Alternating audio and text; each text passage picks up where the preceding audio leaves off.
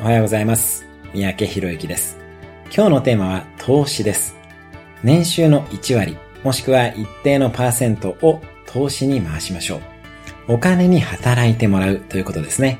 お金は私たちが眠っている間にも働いてくれる素晴らしい働き手ですね。株やベンチャー企業への出資、投資信託など何でも構いません。もしかすると最初は投資信託などがやりやすいかもしれないというふうに思います。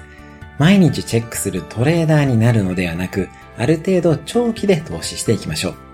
投資して得た利益は基本的には複利で再投資していきます。そうすると、いつの間にか投資で生きていけるようになるかもしれません。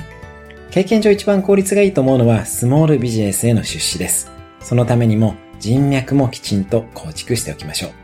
今日のおすすめアクションです。年収の1割を計算し、投資計画を作りましょう。